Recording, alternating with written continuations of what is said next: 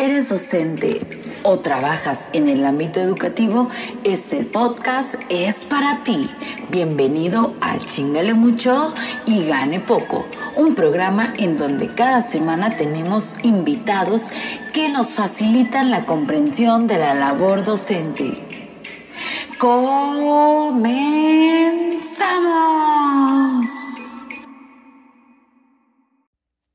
Soy una serpiente que anda por el bosque buscando una parte de su cola.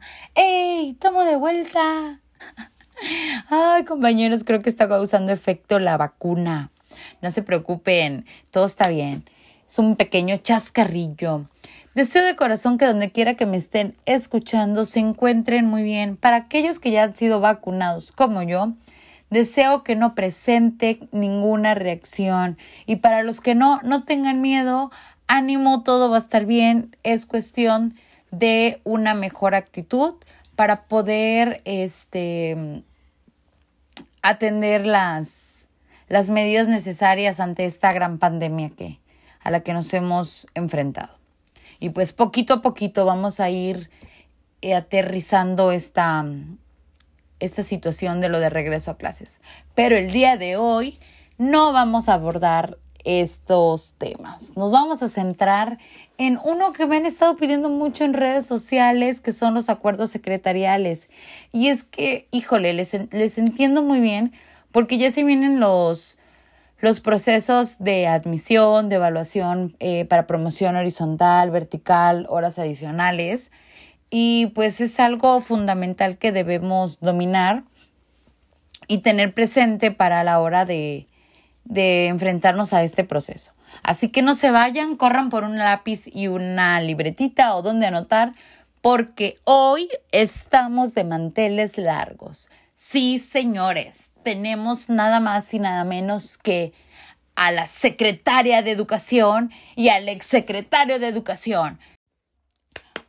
Bravo, sean bienvenidos, secretaria Delfina y exsecretario Esteban. Es un gusto tenerlos aquí con, con nosotros. Muchísimas gracias, Ley. La verdad es que pues yo me siento muy afortunada de estar aquí y es algo que llevaba tiempo queriendo hacer, ¿sabes? Porque sé que a través de ti pueden llegar, este, esta información va a llegar a muchos docentes y eso les va a permitir poder tener un panorama general este, de esto que es tan importante de su dominio, pero pues que obviamente pues por las cuestiones de leyes a veces se nos complica e incluso puede crear un poquito de confusión. Pero pues muchísimas gracias por la invitación. Aquí eh, vamos a estar ayudándote y respondiendo todas las dudas que ellos tengan. Sí, Ley, mira, eh, pues yo prácticamente solo vengo a, a respaldar la información porque pues obviamente ahorita en mi mi cargo está la compañera Delfina, pero pues hubo, hubo en su momento acuerdos que, que se estuvieron publicando mientras yo estuve y en lo que sea necesario, yo siempre he estado en pro de la innovación, de hacer las cosas como, como mejora constante y pues me, me da mucho gusto que me hayas tomado en cuenta para este, para este tema. Así que el gusto es nuestro. Gracias. Ay, gracias. Muchísimas gracias. Bueno, pues vamos a dar inicio. Yo hice una listita como que los más votados. Y vamos a empezar por el acuerdo 200. Eh, secretaria Delfina, ¿podría usted apoyarnos a hablar un poquito más sobre este acuerdo que impacta directamente, ya que estamos hablando en lo de la evaluación, al ser un proceso que que como docentes en el ámbito educativo estamos en constante, en, constante evaluación, desde la diagnóstica hasta la sumativa. Entonces, eh, cuéntenos cómo, cómo se está evaluando ahorita, qué es lo que se está realizando actualmente. Sí, Ley, mira, este, pues el Acuerdo 200, su primera publicación fue en 1994. Eh, se establecieron normas de evaluación del aprendizaje para educación primaria, secundaria y normal, ¿sabes? Y pues bueno, prácticamente era medir en individual el logro de lo planteado en el plan de estudios. La evaluación eh, desde ese entonces tenía como propósito orientar y detectar las necesidades para que el docente pudiera tomar las decisiones para una mejora dentro del proceso de enseñanza-aprendizaje. Sabemos que evaluación es sinónimo de calificaciones, entonces estas tenían que ser congruentes a lo que se estaba evaluando y pues prácticamente era numérica. Eh, no había más que números enteros del 5 al 10 para poder asignar una calificación. Para poder aprobar tenía que ser mínimo 6. Y pues bueno, la, las calificaciones o los periodos eran parciales, eran 5 aproximadamente cada dos meses, eran bimestrales. Eh, y estas se llevaban a cabo al final del mes de octubre, de diciembre, de febrero, de abril y la última quincena del ciclo escolar. Este, bueno, pues aunque sea, se establecían las fechas indicadas para dar a, a, conocer las calificaciones, los papás tenían el derecho de, de poder presentarse y, y, solicitar información conforme al desempeño sin importar la fecha, ¿sabes? Y pues bueno, el docente tenía eh, el deber de informar. En cuanto a la calificación final, el promedio era el promedio de las parciales. Se hacía el promedio de lo que se había obtenido en, en los cuatro bimestres anteriores y así se podía otorgar el, este, perdón, los cinco bimestres y se otorgaba lo que era la calificación final. Esa sí podía salir con decimal. Y bueno, para la promoción, acreditación y regularización, esto, e, esto era bajo los lineamientos que emitía la SEP. A partir de, de, este, de este acuerdo, surge otro en que fue lo de los aprendizajes claves en el 2017 en donde pues prácticamente la evaluación busca una mejora de los aprendizajes. Pero fíjate que como se estuvo implementando lo de los clubs y, y este, algunas otras asignaturas, pues en la primera evaluación nos percatamos que que la carga administrativa para el docente era mucho, entonces estaba desviando el propósito, que era centrar la atención en los educandos, en, en poder mejorar esta práctica de enseñanza-aprendizaje. Y al quererlo hacer, pues obviamente el llenado de lo de la boleta y todo lo que se solicitaba en ese, bajo este acuerdo, pues se tiene que modificar. Se modifica eh, a, a raíz de la primera evaluación, pues cuando cuando nos damos cuenta, ¿no? Cuando se percatan de, de esta excesiva carga administrativa. Y bueno, este se abroga en el 2018 este pues los lineamientos que establecen las normas generales para la evaluación de aprendizajes, acreditación, regularización, promoción y certificación de los educandos pues prácticamente porque te repito, era mucho lo que, lo que se estaba haciendo en cuanto a papeleo y poco resultado en el, en el proceso. Y bueno, a raíz de esto se, se da a conocer lo que es el acuerdo 1103-19, que es el vigente y en el que pues nos vamos a centrar. Vamos a hablar un poquito más. Les comenté de los demás, para que, para que pudieran comprender a, a este que, que, quería llegar. El actual es el acuerdo 110319, como ya mencioné, y en donde se establece que en preescolar no tiene una calificación numérica, es observaciones y sugerencias. En lo que corresponde a primaria y secundaria, sí se le asigna un valor numérico. Aparte, la boleta debe de llevar los datos personales del alumno, de la escuela y del docente encargado. Asimismo, un total de, de asistencias obtenidas durante el ciclo escolar, las observaciones y recomendaciones que se le hacen y pues la calificación de, de las asignaturas obtenidas. A diferencia del acuerdo anterior que era bimestral, ahorita es trimestral. Esto quiere decir que solamente tenemos tres periodos de evaluación y pues también se basan eh, de 5 a 10. Son números enteros. Para poder aprobar alguna asignatura debe de ser mínimo 6. Y en el caso de primero y segundo, es este, la, la mínima es de 6 a 10. Y los clubs no, no se les asigna calificación, solo a nivel de desempeño.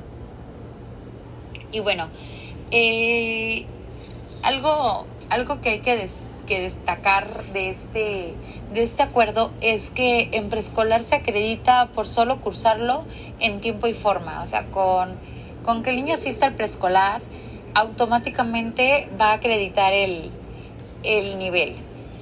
En el caso de primero y segundo tenemos la misma situación. O sea, mientras ellos, eh, ahí no importa si, si aprendió o no aprendió a leer, el niño mientras asista eh, puntualmente y, y, este, y participe en el ciclo escolar, pues prácticamente va a acreditar el, el curso. En el caso de, de nivel primaria, ya de tercero a quinto, pues sí vemos que hay un poquito más de velocidad en, en, este, en cuanto a lo de la asistencia. Mínimo necesita un 80% para poder este, acreditar y un promedio final mínimo a 6. Tener 6 asignaturas aprobadas como mínimo y en el caso de sexto de primaria, primero y segundo de secundaria es la misma situación. Eh, para poder tener una promoción al grado o, nivel siguiente es necesario cumplir con lo ya este anterior mencionado. Y en el caso de la regularización de algunos alumnos que lo requieran pues va a estar va a estar sujeto a los lineamientos que, que se de las instituciones correspondientes. La certificación se va se, se basa en lo que es al concluir el nivel educativo, en este caso preescolar, primaria o secundaria. Y también menciona esta parte de la certificación y promoción anticipada, que es como para los niños sobresalientes, también hay esta, esta oportunidad para poder certificarse por una promoción anticipada. No sé si quisieras que abordemos un poquito más eh, de este acuerdo. No, no, no, no, no, secretaria, la verdad creo que es muy claro. Eh, hace un comparativo con el primero este, publicado y con el actual que tenemos. Eh, creo que, que sí tiene sus ventajas porque eh, la cuestión de que estuvieran por cinco bimestres, pues sí también como que apenas estaban agarrando el, el contenido, el refuerzo y ya venía otra vez la evaluación, ¿no? Entonces ahorita el, ponerlo así como que en tres periodos hace, eh, hace que disminuya lo que es la carga administrativa para el docente en cuanto al proceso de evaluación que, que implica y pues también darle un seguimiento. Da pauta, yo lo tomo como, como algo ya como más concreto a los tipos de evaluación nuestro primer momento, pues obviamente sería el del diagnóstico, ver cómo están, qué tanto hemos avanzado desde el inicio, para poder tomar las medidas necesarias para, para adecuar y pues mejorar. Y el segundo periodo podría ser esta parte como de formativa. Si bien la evaluación tiene que ser formativa, pues en el segundo periodo podríamos percatarnos si en verdad estamos eh, llevando a cabo esta función y pues el, el final que sería la sumativa, ¿no? Ya la asignación de esta calificación final que nos permitiría poder promover al siguiente ciclo escolar. Pues creo que este queda clarísimo. Vamos a pasar y vamos a darle este la palabra al secretario de Educación, ex secretario, perdón, Esteban para que nos platique un poquito más del acuerdo 243. A ver, ¿qué nos puede decir? Esto creo que va un poquito más enfocado hacia, hacia el nivel, hacia el nivel este, superior. ¿Estoy en lo correcto o, o, o qué pasa? ¿Qué pasa? Cuéntenos, secretario. Oh, sí, mira, fíjate que en el acuerdo 243 sí hay una modificación que especifica precisamente lo que tú dices, pero de manera general, eh, este que fue publicado en 1998 es la autorización o reconocimiento de validez oficial, eh, lo que nosotros conocemos como REBOE. Bueno, pues para para poder tener esto tenemos tres modalidades, lo que viene siendo la modalidad escolarizada, que es necesario llevarla a cabo en un espacio físico, que sería como lo que comúnmente tenemos en las escuelas. La modalidad no escolarizada, que permite esta, esta poder, este poder cursarlo a lo mejor a distancia y sin tener que estar en un espacio físico como una institución y la modalidad mixta que permite esta combinación y esta flexibilidad que a lo mejor puedes asistir unas horas a la institución y otras eh, tomarlo en casa o en, o en el lugar de tu preferencia, ¿no? Por tu trabajo, lo que seas. Es esta parte de la modalidad mixta. Estas tres modalidades tienen que estar de acuerdo a los lineamientos de la SEP y la ley general. Eh, el tipo educativo pues es prácticamente básico que consta de lo que es nivel preescolar, primaria y secundaria y medio superior que nos referimos a la preparatoria, bachillerato y nivel superior que ya estamos hablando de un nivel de licenciatura en adelante. Y bueno, en el caso de las particulares puede ser lo mismo que ya mencioné, pero tiene que estar apegado a los lineamientos de la SEP. Ay, perdón. Bueno, para poder, para poder llevar a cabo estas modalidades o este reconocimiento, las particulares deben estar eh, a cargo de un titular, tener un domicilio, tener planes y programas este, eh, modificados, podría ser lo que ellos están proponiendo, pero tomando en cuenta también lo que se pretende lograr y estipulado en, en la SEP. Las particulares deben notificar el mínimo cambio que haya en cuanto al horario, el turno de trabajo, alumnado, nombre de la institución, o algún cambio o actualización en los planes y programas. Mira, este, si bien son particulares y son autónomas en ciertos aspectos, deben tener muy claro que este acuerdo es prácticamente cómo pueden este, llevar el mismo procedimiento que una escuela de gobierno, pero apegado a lo de la SEP. En, el, en, el, en cuanto a lo del procedimiento, pues este, es emitir una solicitud escrita, recibir una, una visita por encargados de la SEP para ver si está cumpliendo con, con lo, estipulado de, de titular, domicilio, planes y programas, instalaciones adecuadas. Y bueno, en caso de que se detectara alguna anomalía, este, se le da un periodo de cinco días. Este, y una vez cumplidos esos cinco días, para que se, se haga la modificación, se vuelve a hacer el procedimiento, se notifica que ya se tiene, se agenda una nueva visita y pues bueno, este prácticamente prácticamente sería volver a hacer el procedimiento. Eh, para los interesados que quieran saber un poquito más de que tengan el interés de de montar una escuela particular o quieren saber si su escuela está cumpliendo con, con, los lineamientos de la SEP.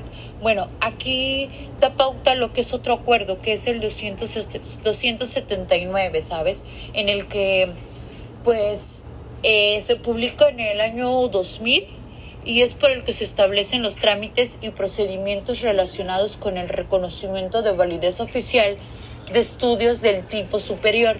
Ya nos estamos refiriendo a mm, aquellos, este, aquellos trámites eh, que, nos que nos dan una validez oficial, pero en el, en el nivel superior.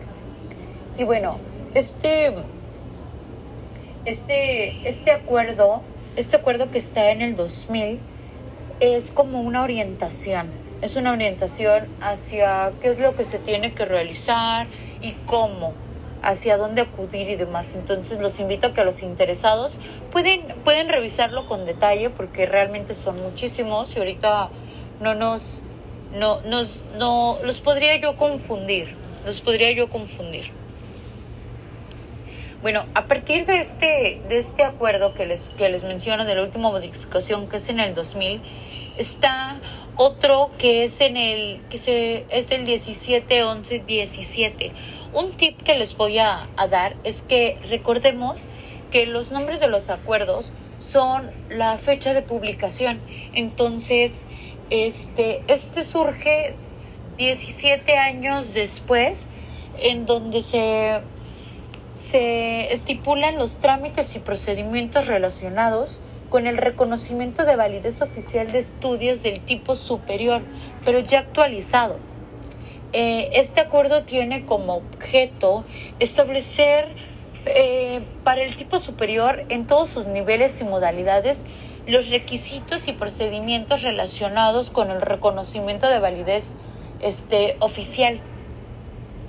Para poder eh, solicitar lo que es el REBOE, los requisitos y procedimientos, pues es que su personal académico tenga un perfil idóneo, eh, un título, asignación, asignatura, este, o de tiempo completo. Es decir, que el docente esté encargado de estar en la asignatura, dar las clases y también este aspecto relevante a lo de la tutoría y los de tiempo completo pues están inmersos en la investigación, en la innovación, diseño de planes y programas. Eh, también es, importante que sus capacitados tengan una experiencia de mínimo cinco años y pues eh, podrán solicitarlo también si es para técnico superior, universitario, licenciatura, posgrado, especialidad como maestría o doctorado. Los planes y programas de estudio eh, son autónomos, pero con requisitos como nivel educativo, modalidad, duración, descripción de los aprendizajes, perfil de egreso, perfil de ingreso y de egreso. Entonces, nuevamente les hago eh, en que son, ellos pueden generar su mismo programa, su currículum, pero sin, sin este, salirse de los lineamientos o las bases que está estableciendo la SEP. También es importante que, que, que, dominen, que tengan, perdón, un mapa curricular, este, que den a conocer los procesos de evaluación. Eh, igual y pueden incluir lo que es el sustento teórico, eh, su forma de operar, etcétera. Y pues las modalidades Pueden ser escolares, no escolares, mixta, como el primer acuerdo que, que, que comenté.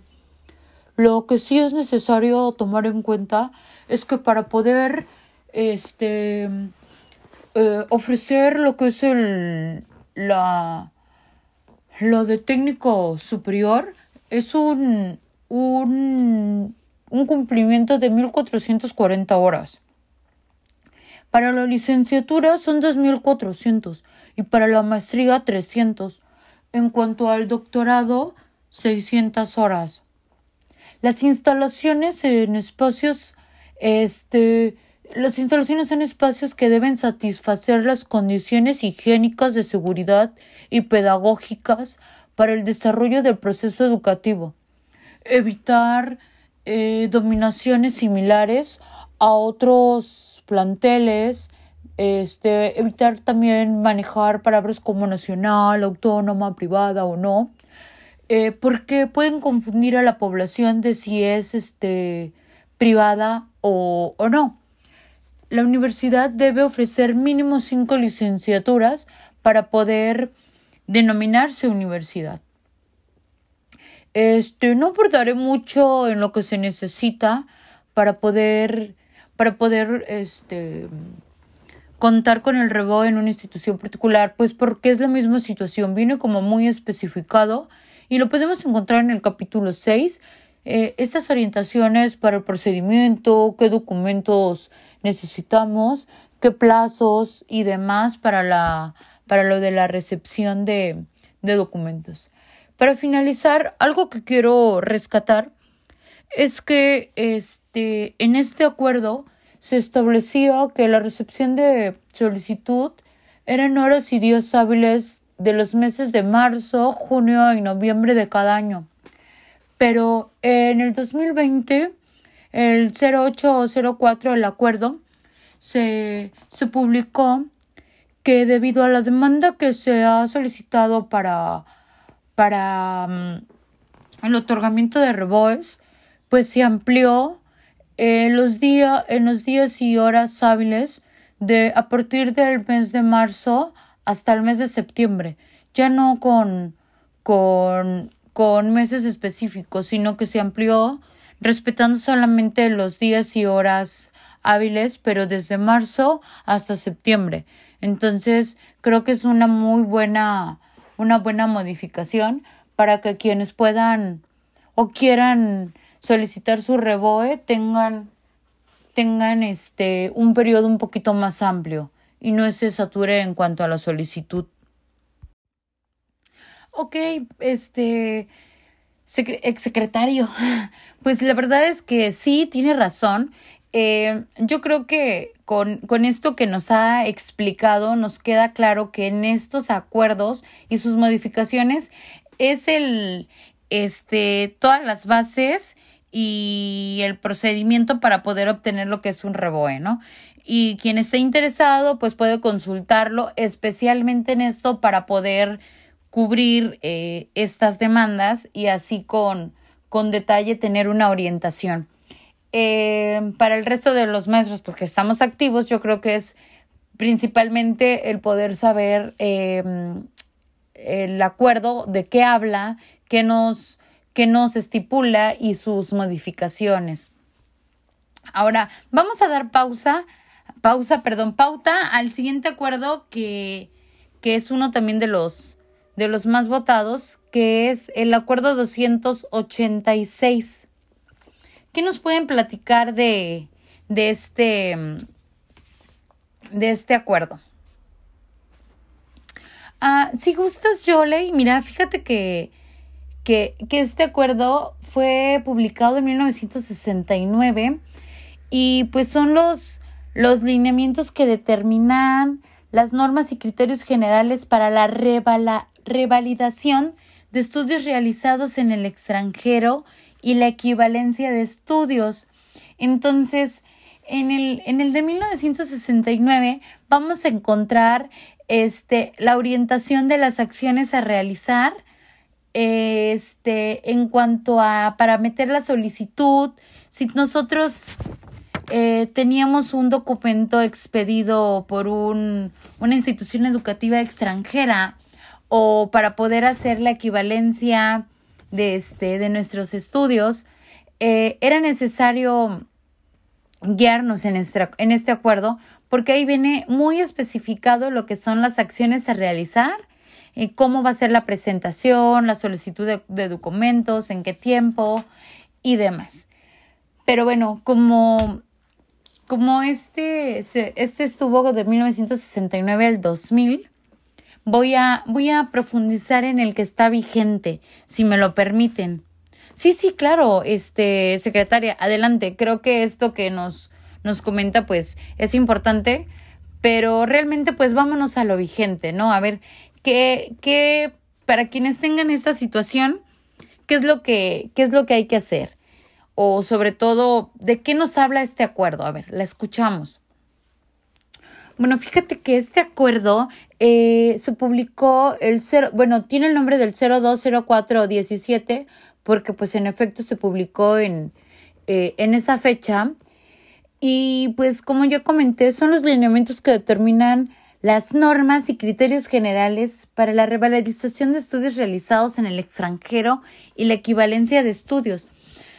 Para que haya una validez, los certificados, diplomas, constancias, títulos o grados académicos deben incluir eh, el periodo que fue cursado, las asignaturas que se cursaron, las calificaciones o créditos obtenidos para poder darle una validez y en caso de no contar con un documento como el que ya mencioné, como un certificado, diploma o que faltara alguno, algún rubro, pues la institución educativa debe emitir un documento oficial en el que en el que explique este, la situación y argumenten de qué manera se puede comprobar este, la validez, ¿no? Que, que de haber cursado ese estudio.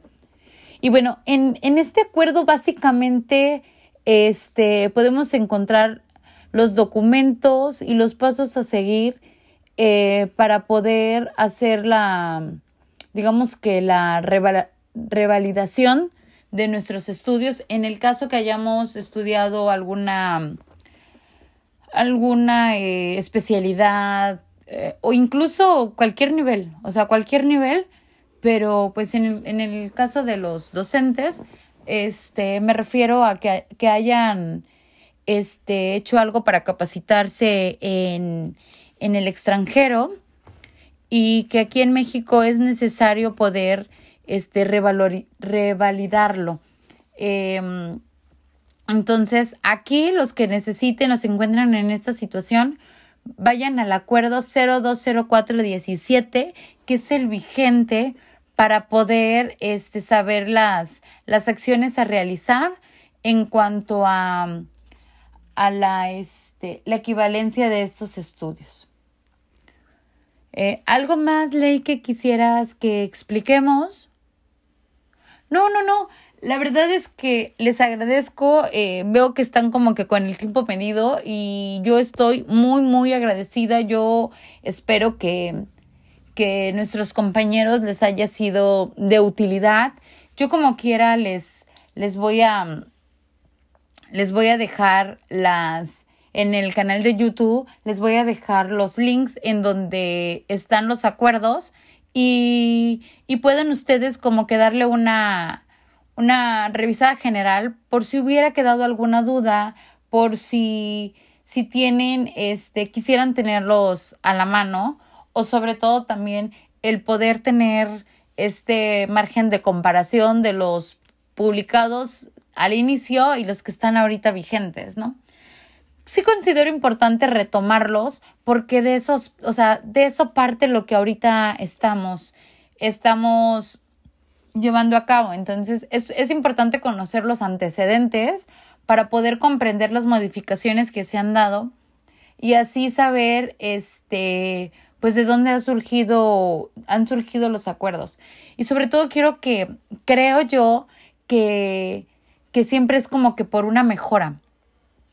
Eh, estamos en, en un proceso constante de evaluación en el que se toman los acuerdos y se llevan a cabo y de acuerdo a los a los, a los resultados obtenidos pues se van haciendo las modificaciones pertinentes porque se pretende eso, no siempre tener una una mejora. Bueno, pues les agradezco mucho. Estoy muy muy agradecida nuevamente por por haber hecho un espacio en su agenda este para poder atender a mi llamado. Vamos a darle un aplauso, como de que no, muchísimas gracias. La verdad es que esperamos contar con ustedes más seguidos y pues sobre todo porque tenemos siempre temas este que, que nos nos crean un poquito de conflicto. Estaría muy, muy interesante que cuando estemos hablando del regreso a clases, ustedes también pudieran eh, aceptar venir para dar su, su postura. Estamos por ahí invitando a otras personas, eh, a un docentes en función, docentes administrativos, eh, secretarios generales, directores, y pues estaría muy bien que aceptaran a, venir, aceptaran venir para poder tener como que este debate de los pros y los contras de este regreso a clase. Pero bueno, ahí nos confirman para la próxima emisión. Muchísimas gracias. No, gracias a ti, Ley. La verdad es que nos los pasamos increíble. Este, muchísimas gracias por las atenciones. Y queridos compañeros, estoy para servirle. Cualquier cosa, recuerden buscarme en mis redes sociales, secretariadelfi.com, este, mi correo, mis redes sociales, Instagram Delphi y por Twitter.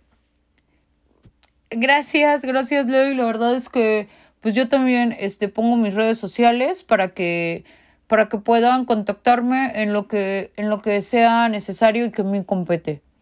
Estoy para servirles, este Esteban Moctezuma.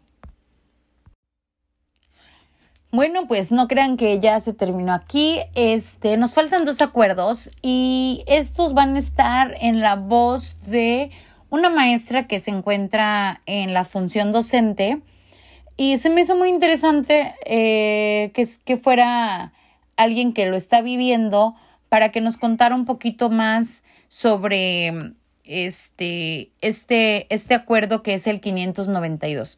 Bienvenida, Miss Montserrat, ¿cómo está usted? Hola, Ley. Este, pues la verdad, muy contenta de estar aquí. Eh, muchísimas gracias por la invitación. Me siento muy privilegiada de, de haber sido la elegida porque eh, me interesaba mucho poder venir a tu programa y pues no pensé que se fuera a dar, la verdad. Pero pues gracias, gracias por tomarnos en cuenta a los, a los docentes terrenales, a los que estamos frente a grupo que vivimos esto de las, de las reformas, de los cambios, este, directamente, ¿no?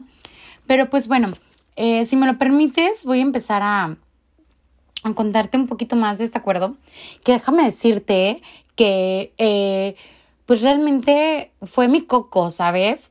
Porque, oye, cuando, cuando, cuando salió estábamos con el 93, luego el 2009, y luego sale este, y fue así como de que palabritas que no sabíamos ni qué onda, o sea, competencias, aprendizajes, estándares y, y realmente sonaba muy, muy prometedor. Y pues bueno, eh, creo, creo yo que, que pues creo que todo es como que solamente hay pequeñas modificaciones en las palabras, pero al final de cuenta eh, se, se busca una mejora, ¿no? Y que bueno, eso es lo que, es, es lo que, lo que tiene este, este acuerdo. El acuerdo 592 eh, se publica en el 2011 en el que se estipula lo que es la, la articulación de la educación básica. Eh, surge de la necesidad que el programa sectorial de educación 2007-2012, me parece, tiene como objetivo elevar la calidad de la educación para que los estudiantes mejoren su nivel de logro educativo. Este, pues lo que da pauta a lo de la reforma integral de educación básica, lo que conocemos como REP. Este modelo, eh, pues se basa por competencias, este, para poder atender las necesidades del siglo XXI. Su principal, digamos que atractivo es la, la articulación la articulación de la educación básica eh, eh, como niveles de preescolar, primaria y secundaria, para que en conjunto se logre lo que es la calidad educativa. de aquí se desprende lo que viene siendo la propuesta del Plan 2011. Y bueno, es el documento rector que, que define lo que son las competencias de vida, el perfil de egreso, los estándares curriculares, los aprendizajes esperados, este, los principios pedagógicos que, que pues prácticamente son las condiciones esenciales para la implementación de dicho currículo, este, para poder lograr una, una transformación en la práctica docente y el logro del, del aprendizaje. Y bueno, estos son 12, son 12, son 12 este, principios pedagógicos de los cuales eh, es centrar la atención en los estudiantes y en su proceso de aprendizaje. O sea, para todos siempre el foco central va a ser el alumno. El 2, el planificar para potencializar el aprendizaje, que hace, hace mucho hincapié en la importancia de, planificar para, para poder este, mejorar el aprendizaje. Tener, tener una guía, una herramienta, una orientación que nos permita el logro de los aprendizajes esperados. El número tres, que es generar ambientes de aprendizaje, es prácticamente dar este, ese espacio en el que, en el, que el alumno se sienta, se sienta en confianza y con la capacidad para poder aprender, que, que le sea de agrado, que se genere un ambiente rico para poder este, aprender y no de tensión o de miedo. El cuatro, trabajar en colaboración para construir el aprendizaje pues prácticamente es lo que, lo que viene siendo el trabajo colaborativo, potencializar el trabajo en equipo, el trabajo entre pares. Poner énfasis en el desarrollo de, competencias, el logro de estándares curriculares y los aprendizajes esperados. O sea, tenemos que tomar en cuenta que tenemos un currículum que nos está marcando eh, ciertos, ciertos lineamientos. Entonces, hay que poner énfasis en que nuestras actividades vayan encaminadas al logro de, eso. 6. Usar materiales educativos para favorecer el aprendizaje. Tenemos que usar recursos atractivos, pueden ser desde acervos este, virtuales o digitales o incluso de los que contemos en la biblioteca o, este, mm, cualquier tipo de recurso que nos pueda favorecer para el aprendizaje. 7. Evaluar para aprender. Debemos tener en cuenta que la evaluación es un proceso que está inmerso en la educación y pues bueno, se pretende actualmente que, es, que sea formativa para una mejora, una búsqueda de, de constantes este, aprendizajes, pero partiendo de las necesidades o incluso de, de las áreas de oportunidad. Aquí también, eh, pues también apoyarnos de lo que son las estrategias y los instrumentos que nos puedan facilitar la obtención de, de, de esta información. 8. Favorecer la inclusión para atender a la diversidad. Este, pues creo que es muy claro eh, procurar la inclusión este, de lo de los chicos con discapacidad o algún este, rezago, tenemos que propiciar que se atienda a la diversidad sin, sin hacer discriminación. Nueve, incorporar temas de relevancia social. Eh, se pueden hacer como vinculaciones en, en, los proyectos o en los contenidos en donde se trabaje alguna, algún contenido específico, pero que tenga, que tenga impacto en la vida del alumno. Quizás este, se me ocurre em, la elaboración de notas periodísticas, pero de algo que, que esté sucediendo, ¿no? Darle a conocer la información, pero atendiendo los logros, este, los aprendizajes a alcanzar. 9. Incorpora, perdón, 10 renovar el pacto estudiante, docente, familia y escuela. Prácticamente lo de tomar en cuenta esto, lo del triángulo pedagógico, en el que si uno falla, no funciona esto del proceso educativo. Entonces, tenemos que trabajar en mantenernos en constante este contacto y sobre todo ir caminando sobre el mismo fin. 12 reorientar el, liderazgo. 11, perdón, reorientar el liderazgo. Eh, en cuanto a esto, pues va encaminado a que entre nosotros como colegas nos apoyemos para, para que el director nos, nos pueda mm, orientar y poder desarrollar esta parte de, de líderes. 12. La tutoría y la asesoría académica a la escuela lo que implicaría, este, en cuanto a tutoría, pues la atención individualizada que se dé a través del diagnóstico y la asesoría va enfocada hacia el docente para poder darle un acompañamiento. Y pues bueno, esos son los, los 12 principios pedagógicos y que creo que sí es importante tomarlo en cuenta y sobre todo ahorita también por esta parte de lo de la de los de la promoción. Otro otro este aspecto del plan 2011 son las competencias para la vida, o sea, una palabrita muy famosa de este, de este plan son el, es competencia. Y bueno, porque se supone que son la, es la capacidad para el dominio de situaciones, utilizando lo que son conocimientos, habilidades, actitudes, valores. Entonces, que el alumno desarrolle eso según el aspecto, nos lleva a lo que son las competencias para la vida que en este caso sería el para el aprendizaje permanente, manejo de información, manejo de situaciones, manejo eh, para la convivencia y para la vida en sociedad.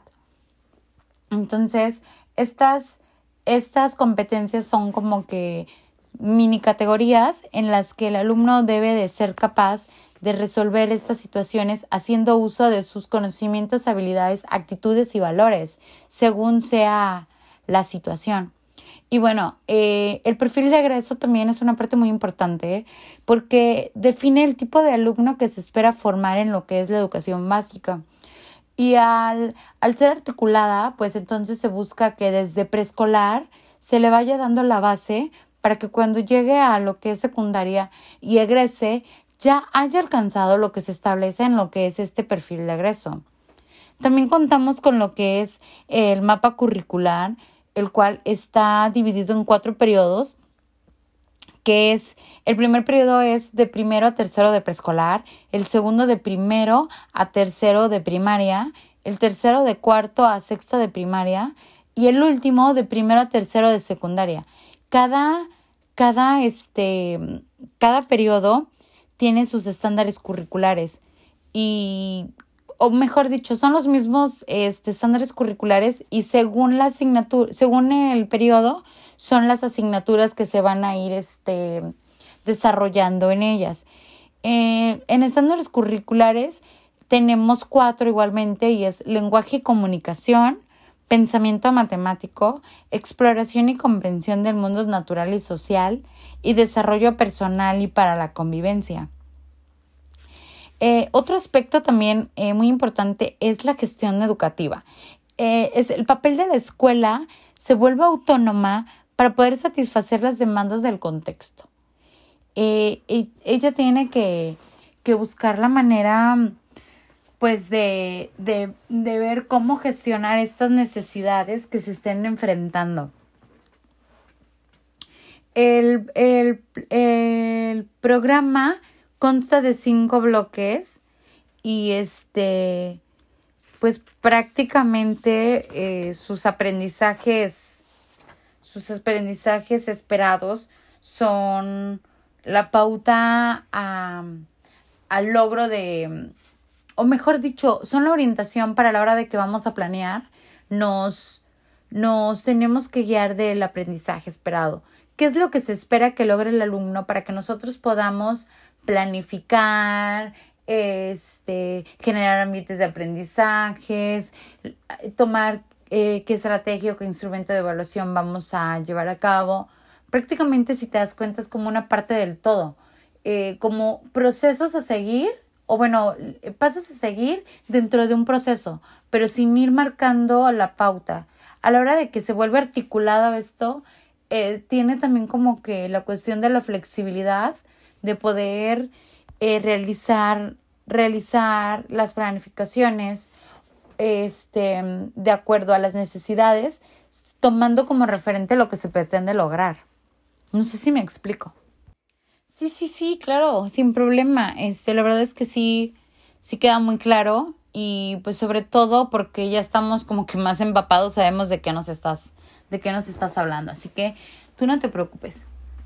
Ay, muchas gracias, Ley. Bueno, pues mira, este, pues ya para concluir, Básicamente, eh, el resto del acuerdo habla sobre las asignaturas a desarrollar desde la escuela indígena hasta la educación secundaria, pero ya en específico con asignaturas.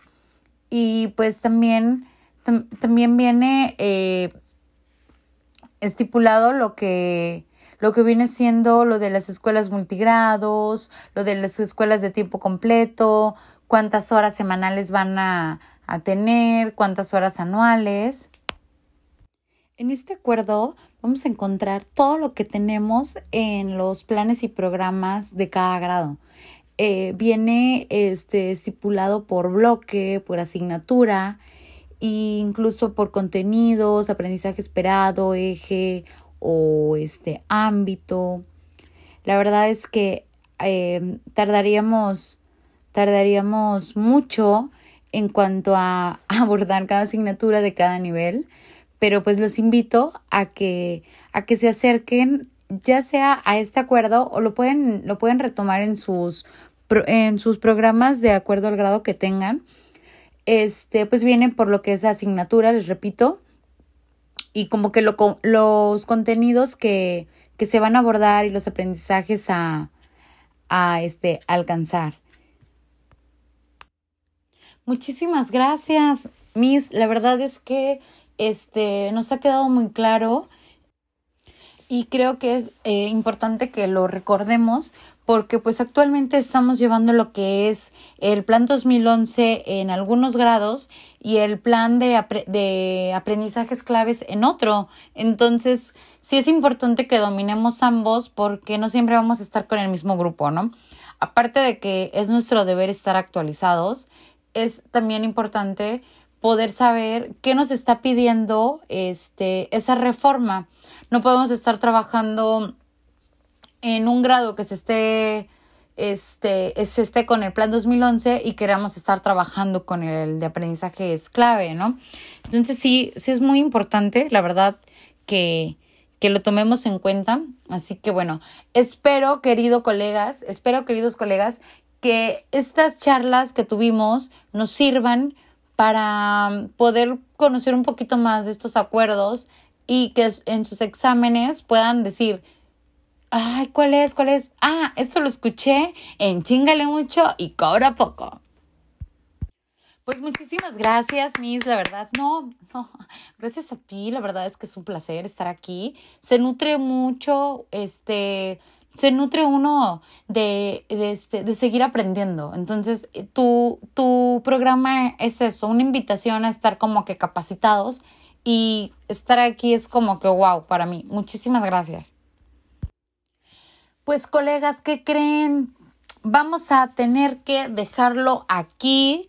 Eh, nos va a quedar pendiente lo que es el acuerdo número 251020 por el que se modifica el diverso número 160819 en el que se expide el Código de Conducta para las Personas Servidoras Públicas de Secretaría de Educación Pública. Estaría muy interesante que lo, que lo platicáramos, pero los leo por redes sociales. Denle una revisada, chequen el acuerdo y díganme, ¿ustedes eh, hacen lo que ahí se estipula? Eh, ¿Predican con el ejemplo? ¿Conocen a alguien que no lo esté haciendo? Cuéntenme, les leo. Bueno, pues gracias una vez más por estar aquí con nosotros. Nos vemos en la próxima. Que tengan un excelente día. Cuídense mucho y quédense en casa.